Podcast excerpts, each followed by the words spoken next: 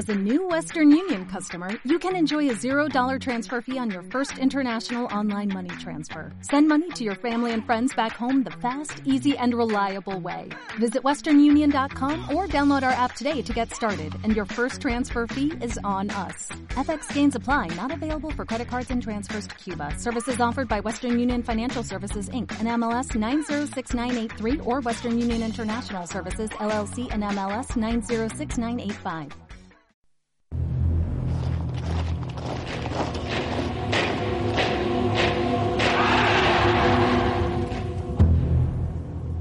El Holocausto.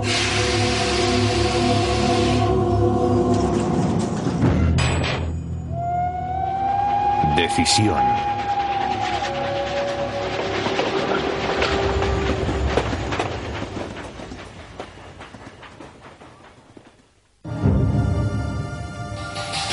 El 15 de septiembre de 1941, la estrella amarilla fue introducida en el Tercer Reich. Todavía me parece ver a mi madre sentada cosiendo estrellas amarillas en la ropa. Protesté, ya lo hacía de niño, y le dije a gritos, no me la pondré. Pero mi padre me replicó, llévala con orgullo. Y yo la llevé con orgullo. Estas escenas provienen de un documental de propaganda de octubre de 1941 en Stuttgart. Más de 200.000 semitas vivían todavía en Alemania y Austria. De repente se vieron miles de estrellas amarillas. ¿Es que todos los vecinos eran judíos? Levantábamos las manos sorprendidos e incrédulos. ¿Hay tantos judíos? La población no semita nos miraba como si fuéramos criaturas extrañas.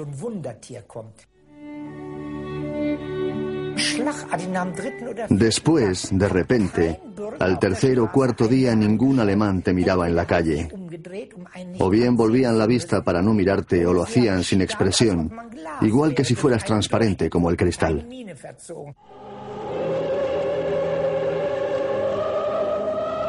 Berlín, 1932. Ensayo del coro para el Yom Kippur, el día de la expiación. Medio millón de judíos viven en Alemania. ¿Pero son alemanes? El sentimiento generalizado era de antisemitismo. Se sabía quién era judío. A los demás alemanes no se les preguntaba si eran católicos, protestantes o lo que fuera. Pero si alguien era judío, era alguien especial, diferente. Mientras tanto, Adolf Hitler hacía campaña en Berlín para el partido nazi. Uno de sus principales objetivos es que los judíos deben convertirse en ciudadanos de segunda clase. Más de 11 millones de alemanes le votarán en las elecciones de noviembre.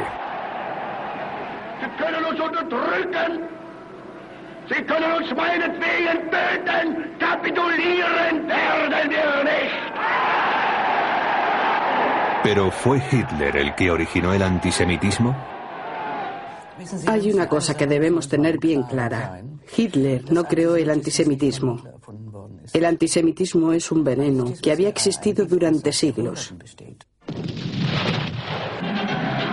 Y no fue un fenómeno exclusivo del imperio del Kaiser.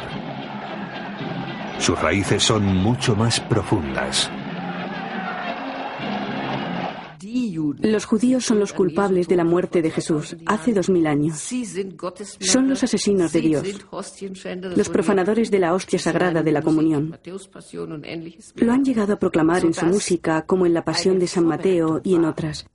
Así las gentes ya estaban preparadas cuando apareció Hitler.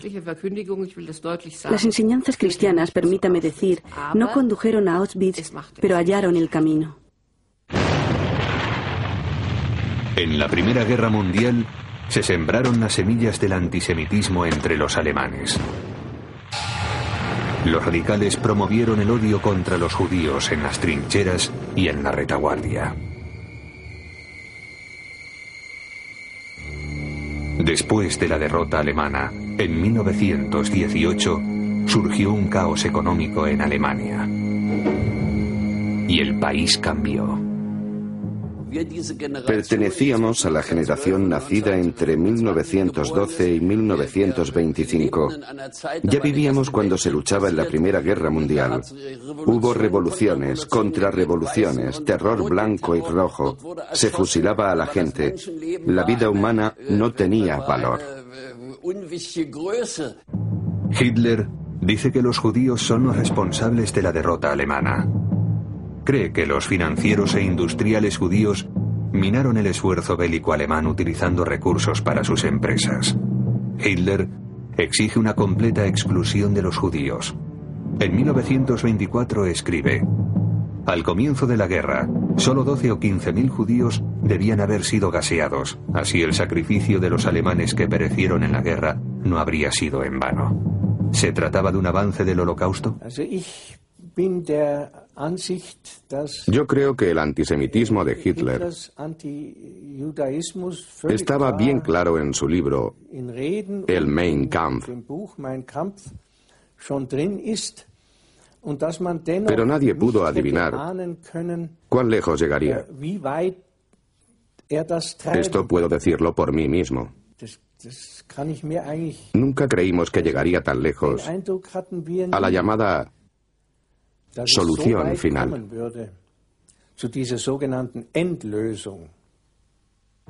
El 30 de enero de 1933 Hitler se convierte en canciller de Alemania. El antisemitismo es ahora política de Estado, sin embargo, para muchos permanece en la sombra. En las calles se veía sonreír más que antes. Todos sonreían. Tenían una meta, ideales y podían vivir para conseguir algo. Tenían la sensación de que merecía la pena vivir. El 43,9% de la población había votado al partido nazi. El 5 de marzo de 1933, un mes después de que Hitler llegara al poder, Berlín lo estaba celebrando.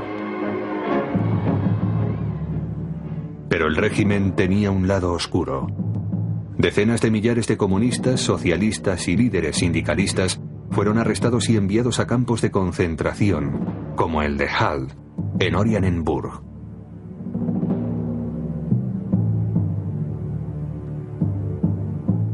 Tenía su lado desagradable, pero por otra parte el lado agradable era muy grande. Ese era el que queríamos ver. No queríamos pasar el día llenos de remordimientos por lo que otros habían hecho, otros con los que no teníamos nada que ver. Mientras los alemanes miraban hacia otro lado, en otras partes del mundo había algunos que se manifestaban. El 23 de marzo de 1933 en Nueva York, los semitas marcharon en protesta contra la dictadura nazi. Einmal wird unsere Geduld zu Ende sein und dann wird den Juden das freche Lügenmaul gestopft werden. Para Hitler, las manifestaciones eran una bienvenida excusa.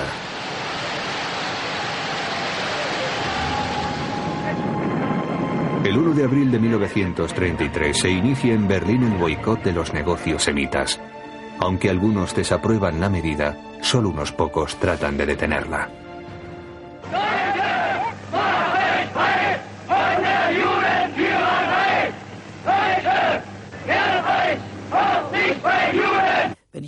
Si veo algo que está mal y no me siento con fuerzas para combatirlo, entonces miro hacia otro lado.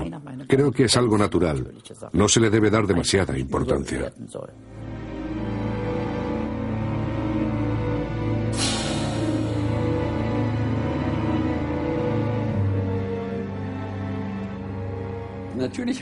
Por supuesto, una minoría de alemanes se involucraron inmediatamente en los atentados contra los judíos. Pero lo que fue decisivo fue la indiferencia total con que la gente en general y yo mismo aceptamos la situación. Siguiente paso, la privación de los derechos. Vimos un aviso a la entrada de las piscinas. Se prohíbe el paso de los judíos a las piscinas. No podíamos creerlo. El asistente de la piscina principal era un amigo. Su hermana había trabajado durante diez años en nuestra casa para mi familia. Prácticamente me había criado.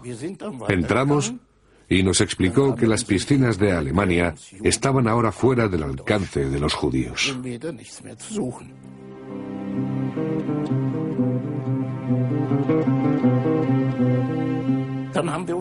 Entonces le dijimos a nuestro padre que nos debíamos marchar del país. Pero él solía contestar, Nada nos puede ocurrir. Yo he luchado por la madre patria. Había peleado en la Primera Guerra Mundial junto con sus cuatro hermanos. Le habían concedido la Cruz de Hierro de segunda clase. Llegó a sargento y creía que su historial le protegería. Carnaval de Nuremberg, 1935. Ahora es ya oficial. Los judíos son por ley ciudadanos de segunda clase. En la cabalgata, los judíos participan también, pero como muñecos en la horca. Yo creía que el Führer no sabía nada, que todo aquello era obra de sus subordinados Himmler y Heydrich, puede que también de Goebbels, su negrero demagogo. Si el Führer supiera que sus oficiales judíos de la Primera Guerra Mundial lo estaban pasando mal, habría dado ya un puñetazo en la mesa. Pero el Führer lo sabía y lo aprobaba. En marzo de 1938, Austria es incorporada al Reich. 185.000 semitas viven en el país. Desde el primer día son maltratados. Era trágico oír ruidos detrás de ti y saber que estaban golpeando a alguien pero que no podías volverte. Si lo hacías, iban contra ti. Por la misma razón, tampoco podías escapar. Había que volverse invisible. Pero las palizas no eran suficientes para los nazis. Los judíos debían marcharse. El ideal nazi es que cuando estos niños crecieran, no debería haber judíos en Alemania.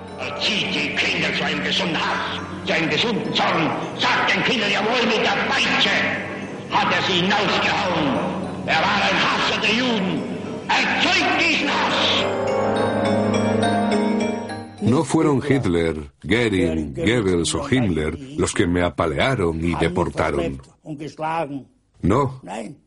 Fueron el zapatero, mi vecino, el lechero, el cartero. Se pusieron un uniforme, un brazalete y una gorra con una calavera y huesos cruzados y se convirtieron en la raza superior. Lago Ginebra, julio de 1938. Delegados de 32 países se reúnen para encontrar una solución al problema de los refugiados del Reich. Pero nadie quiere a los judíos de Alemania. Uno tras otro, los representantes de los gobiernos dijeron, no podemos darles visados. El único que admitió que entraran judíos fue el delegado de la República Dominicana, que estaba dispuesto a aceptar a 5.000 de ellos.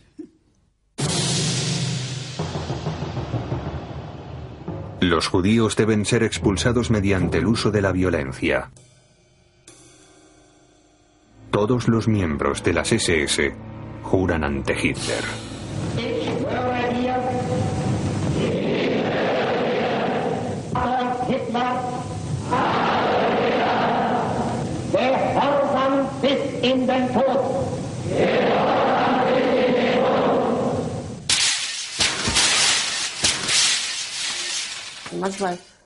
A veces me despierto por la noche y oigo aquella mezcla de ruidos, cristales rotos, madera partida con un hacha y hombres gritando, muerte a los judíos.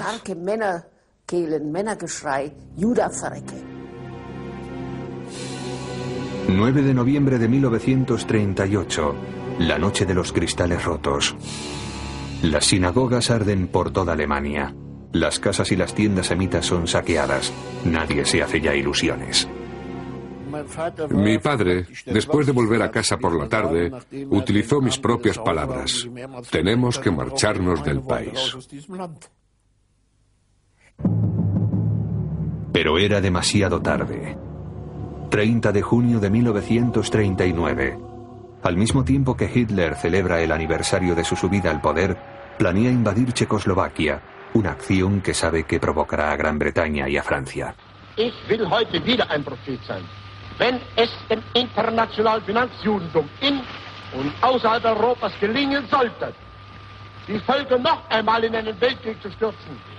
Dann wird das Ergebnis nicht die Bolschewisierung der Erde und damit der Sieg des Judentums sein, sondern die Vernichtung der jüdischen Rasse in Europa. En marzo de 1939, Hitler invade Checoslovaquia. Lo hace sin que otras naciones le ofrezcan mucha resistencia. La búsqueda de Hitler por el Lebensraum, el espacio vital, se hace más ambiciosa. Nos dijo que nuestra generación sería la que haría posible la obtención del espacio vital para el pueblo alemán. Seríamos los que nos sacrificaríamos por la patria alemana. En septiembre de 1939 el ejército alemán invadió Polonia, pero esta vez Hitler había ido demasiado lejos. Gran Bretaña y Francia declararon la guerra al Tercer Reich. Por detrás de las líneas del frente se empezaron a cometer crímenes. Cuando los soldados alemanes invadieron Polonia, en cada población había un círculo de personas importantes. Estaban el médico, el farmacéutico, el sacerdote y el maestro. Pues en general los cuatro fueron fusilados. Los nazis de Hitler fusilaron a los maestros, sacerdotes, farmacéuticos y médicos. Con el asesinato de los intelectuales polacos se trataba de suprimir toda resistencia.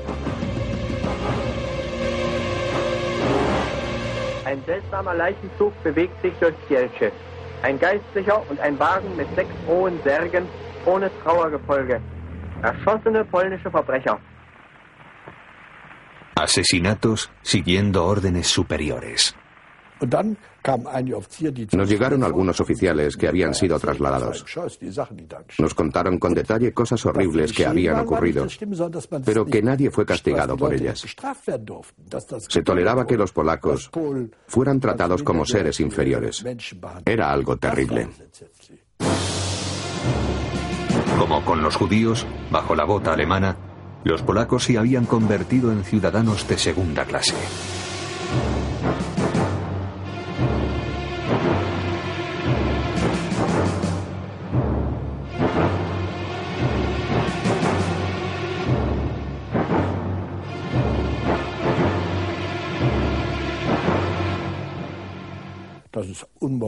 Las directrices eran inmorales y amorales.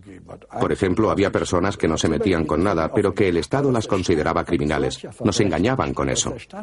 El Estado mataba a alguien solo porque tuviera una nariz aguileña, o porque no tuviera buena presencia, o porque fuera polaco. Algo inimaginable. En el mundo de la raza superior no había lugar para los judíos. Dos millones de semitas vivían ahora bajo la ocupación alemana.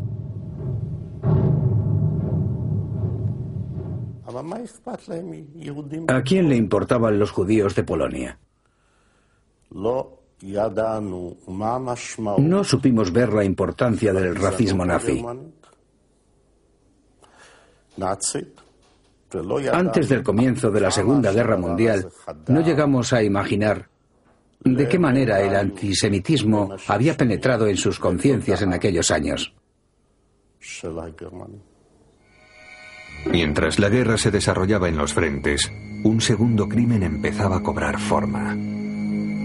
Hitler ordenó el asesinato de las personas discapacitadas mental y físicamente. Según ellos, había personas que llevaban una vida que no merecía la pena. Estos seres iban a ser liberados de su infierno en la tierra mediante un acto de misericordia. El campo de concentración de Posen durante el invierno de 1939. Por primera vez, se cometen asesinatos en masa usando botellas de monóxido de carbono. Los nazis denominaron eutanasia esta horrible acción. La orden no era asesinarlos, sino liberarlos de la miseria. Estas fueron las primeras cámaras de gas. Más de 100.000 discapacitados fueron exterminados en ellas durante el Reich. Entonces supe que Hitler despreciaba a la gente, ya fueran alemanes, rusos o judíos. Pero a los judíos y a los gitanos se les trataba peor, aunque en conjunto despreciaba a la gente. En octubre de 1939, Polonia cayó derrotada.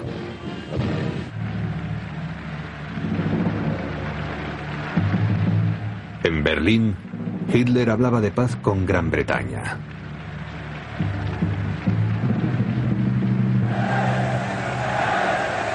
Churchill mag der Überzeugung sein, dass Großbritannien siegen wird. Ich zweifle keine Sekunde, dass Deutschland siegt. La oferta fue rechazada. Estaba enamorado de Inglaterra. Me di cuenta cuando dejé mi carrera y me alisté en las Fuerzas Armadas. Entonces me quise casar con una inglesa. Él nunca se opuso. Nunca lo utilizó contra mí, nunca. Era anglófilo. El 22 de junio de 1940, después de un mes de combates, Francia firma un armisticio con los nazis. De nuevo el dictador corteja a Gran Bretaña para obtener su favor después de la victoria. De nuevo, no tiene éxito. Pero entonces todo salió mal. Y Mr. Jekyll se convirtió en un delirante Mr. Hyde.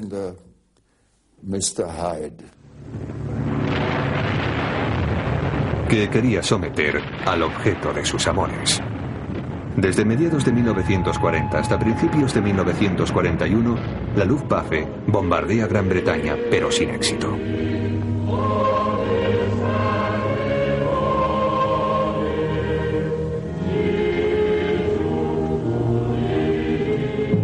Al final del año, Hitler dirige su atención hacia el este y el ataque contra la Unión Soviética. El ejército rojo no fue capaz de reaccionar como en Finlandia. Stalin había asesinado a sus jefes militares. En seis meses estaríamos en el Kremlin y los británicos firmarían la paz. Hitler preparaba su guerra de aniquilación. Quería espacio para que Alemania se expandiera y también quería destruir lo que denominaba el bolchevismo judío.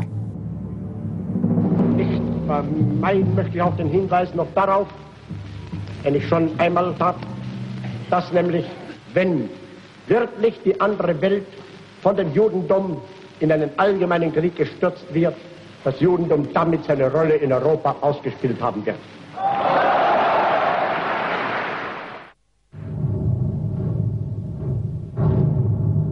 En junio de 1941, Hitler atacó a la Unión Soviética. En las primeras semanas, la victoria pareció inminente a sus generales. El mismo general Paulus me dijo lo siguiente. A mí, al general Paulus, me prohibieron cuando se preparaba la operación Barbarroja que hiciera planes para el invierno. No había que prever suministros invernales para la Wehrmacht en el este de Europa. Para entonces todo habría acabado. Ya habríamos ganado la guerra. El avance del ejército era seguido por fuerzas especiales. Sus órdenes, al igual que en Polonia, era asesinar a la élite intelectual y matar judíos.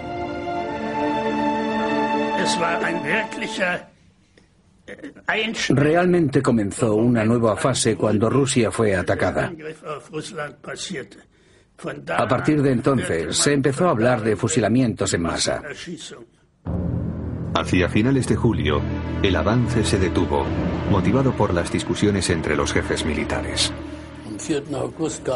El 4 de agosto Hitler se reunió con los oficiales de Estado Mayor del Cuerpo del Ejército del Centro y los comandantes de los Panzer. Hoth y mi padre fueron llamados. Cada uno de ellos expuso la situación por separado a Hitler. No sabían lo que había dicho el otro, ni lo que había ocurrido, ni lo que iba a ocurrir. Todos los implicados opinaban que el avance hacia Moscú debía continuar. Pero Hitler había cambiado de opinión. Insistió en que parte del ejército debía dirigirse hacia Ucrania, haciendo que la derrota fuera inevitable. El momento decisivo de la guerra llegó cuando se abandonó el plan original de tomar Moscú y se hizo otra cosa muy diferente. Fue la mayor crisis de la carrera de Hitler hasta aquel momento. Durante una visita al flanco sur de su ejército, sufrió repentinamente un colapso. Personalmente estoy convencido de que Hitler comprendió entonces que había perdido la guerra. Él mismo había dicho que todo debía acabar en seis meses o todos los esfuerzos habrían sido en vano. El 14 de agosto de 1941, Churchill y Roosevelt mantuvieron una cumbre en alta mar.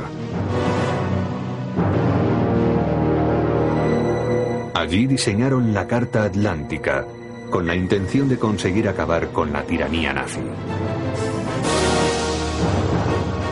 La creencia de Hitler de que Gran Bretaña se derrumbaría se había deshecho. En tiempos normales, se llama a la policía para que mantenga el orden. Pero en tiempo de guerra, las acciones son más drásticas. No debía repetirse lo ocurrido en 1917-18, cuando los alemanes se rebelaron en casa contra los soldados del frente. Nada pudo detener a las tropas, eso fue lo peor que pudo ocurrir. En agosto de 1941, Hitler visitó a sus soldados en Ucrania. De nuevo creía que la victoria era segura.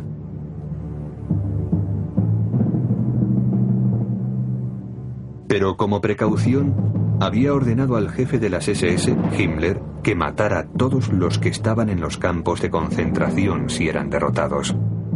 Pero ¿qué harían con los judíos?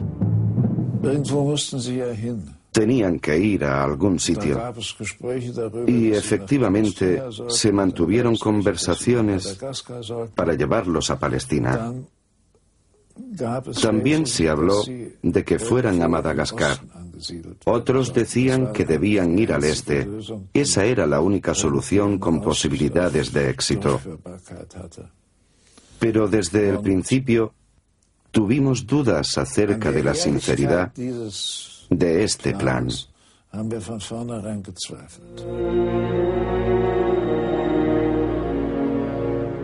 Neuwied, Alemania, otoño de 1941. Funerales por las víctimas de los bombardeos enemigos. La propaganda nazi acusa a los judíos de las muertes y pide venganza por sus supuestos crímenes.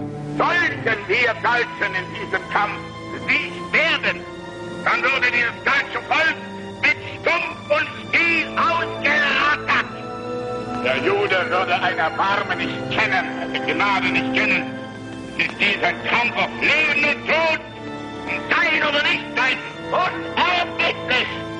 Gott Jehova, Gott der Rache, er würde dich fressen. Man hielt es für Se creía que estaba probado, que los judíos de todo el mundo permanecerían juntos contra viento y marea. Los judíos alemanes eran realmente marionetas de los judíos americanos.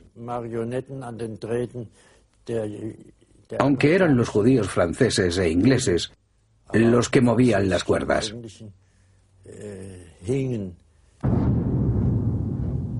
En septiembre de 1941 el refugio del lobo de Hitler en el este se convirtió en el cuartel general donde se tomaban todas las decisiones. Para empezar, la deportación de los judíos del Reich a la Europa del Este, por orden del Führer.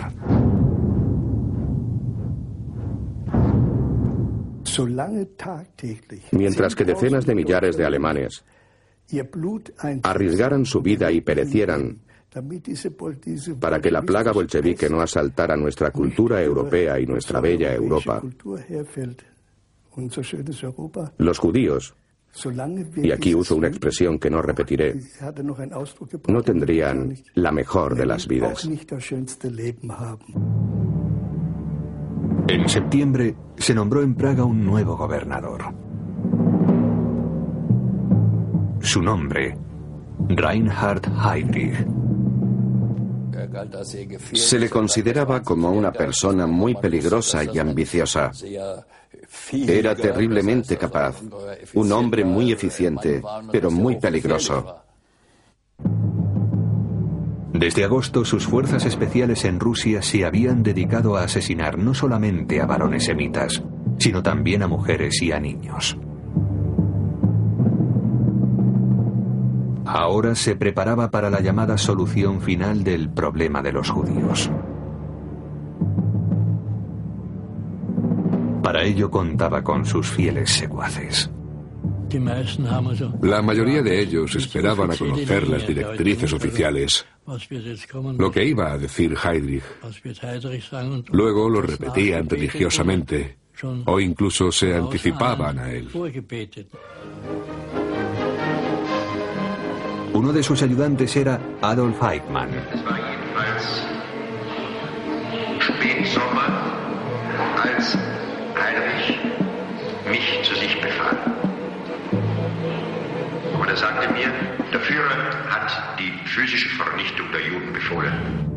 La misión de Eichmann era conducir a la muerte a los judíos europeos. Si las órdenes procedían de arriba, harían lo que fuera, cualquier cosa. Si se lo ordenaban, Hedris cogería el listín telefónico y diría,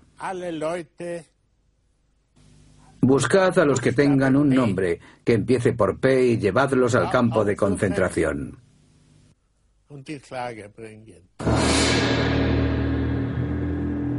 En todas las regiones ocupadas, el asesinato no siempre resultó fácil para los verdugos. Todos los días, más de 30 de ellos, a veces 50 o 60, decían que estaban enfermos.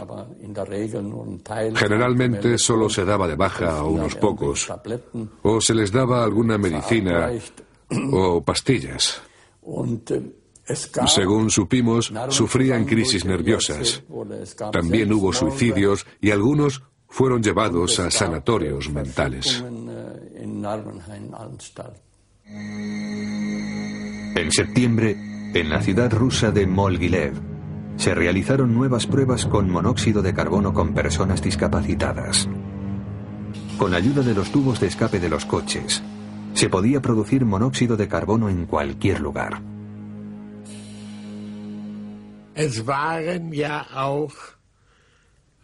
También hubo alguno de estos asesinos que se suicidó. Por eso se buscó un método impersonal de exterminación.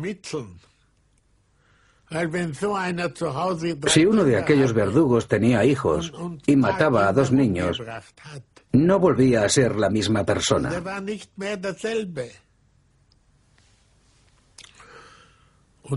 Por eso se introdujo el gas. En 1941, unos expertos en eutanasia llegaron a Belzec, en la Polonia ocupada. Iban a construir un campo de exterminio. Los asesinatos se extendieron a todas partes.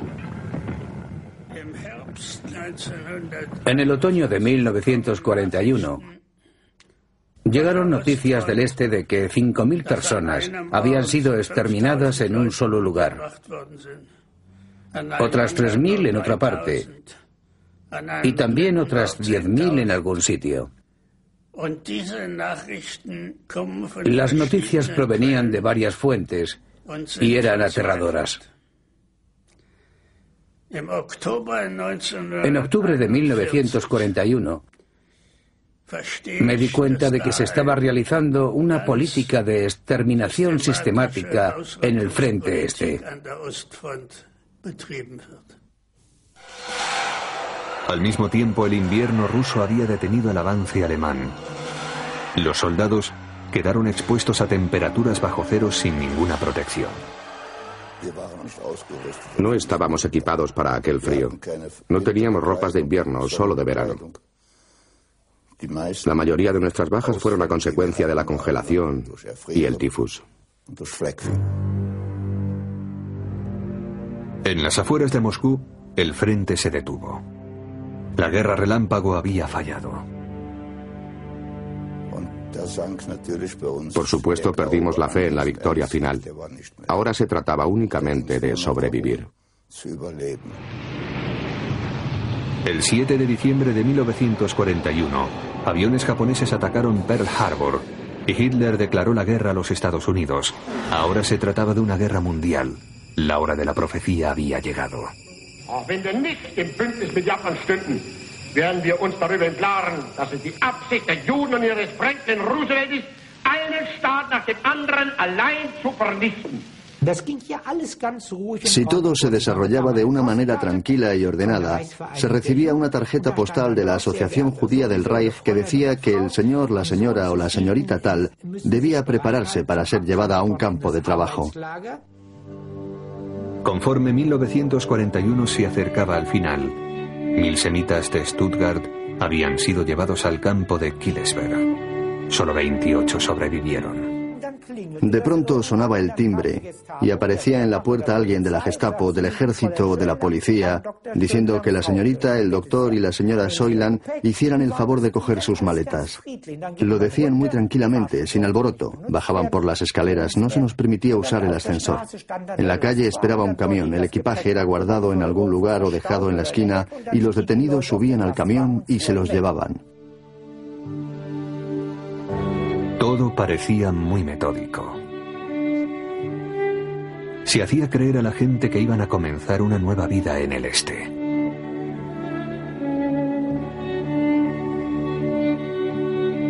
Pero era rotundamente falso. Cuando fui detenida, un hombre de la Gestapo me dijo que me iban a enviar al este a trabajar. No mencionó un sitio específico. Yo fui tan ingenua que le dije que quizás me pudieran mandar con mi madre. Él se rió de una manera horrible y me contestó que me iba a reunir con ella muy pronto. Incluso antes de que los judíos se marcharan de la ciudad, sus casas eran adjudicadas. Nos asignaron un apartamento. En él estaba un hombre mayor, encantador, que se parecía a Albert Einstein. Mantuvimos una agradable conversación. Nos dijo, desgraciadamente tengo que dejar el apartamento. Lo que más pena me da es el magnífico piano. A continuación se puso a tocar unos maravillosos compases y dijo, cuídenlo bien. Yo me puse a llorar y dije que no quería mudarme a ese apartamento.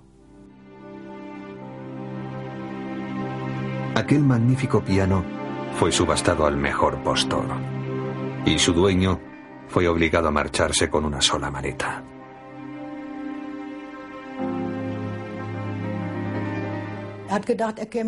Él creía que iba a ser llevado a alguna clase de gueto. No lo sabía y se marchó muy optimista. Solo dijo que le daba pena abandonar su apartamento. Había vivido en él muchos años. Tenía los ojos muy brillantes Todavía los recuerdo hoy en día con claridad.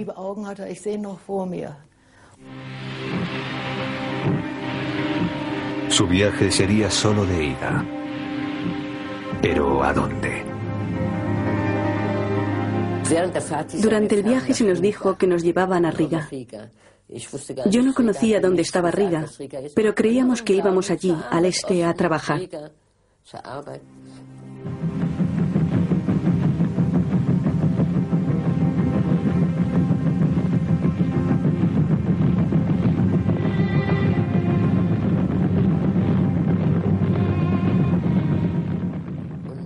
Después de tres días, el tren se detuvo.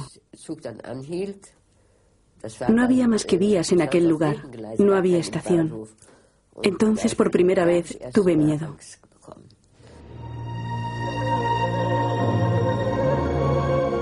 El gueto de Riga, la última parada para 19.000 semitas alemanes.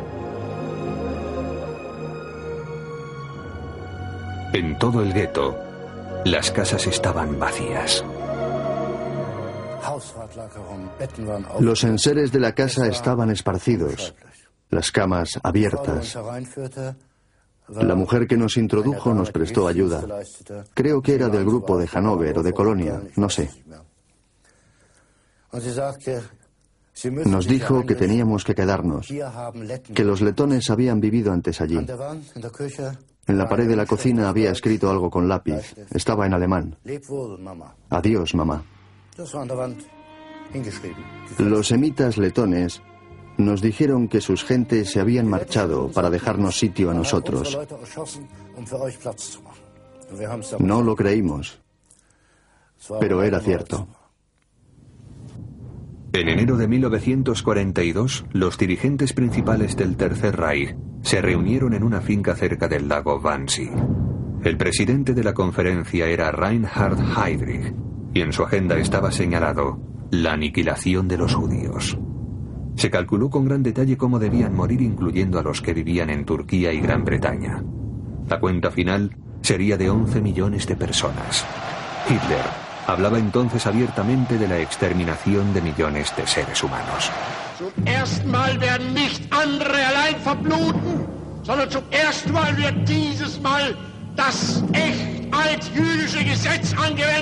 Um Zahn um Zahn.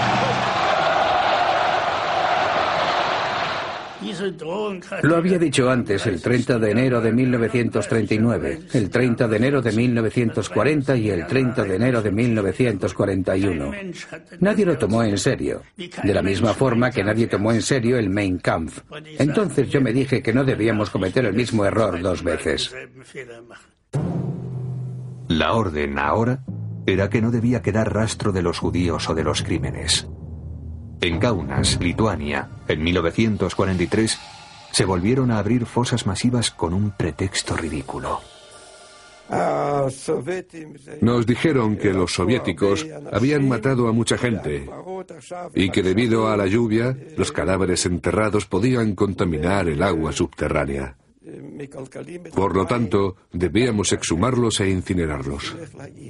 En 1944, en Pluga, Estonia, el ejército rojo llegó inesperadamente y tomó a los excavadores por sorpresa.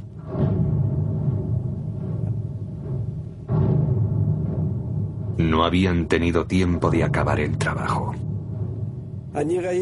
Cuando estaba abriendo una fosa, me encontré con los cadáveres de hebreos austriacos. Estaban vestidos y apenas se habían descompuesto. En aquellos tiempos no se les obligaba todavía a desnudarse. Incluso ahora me acuerdo de una chica muy guapa. Sus ojos estaban cerrados, al igual que su boca, como si durmiera.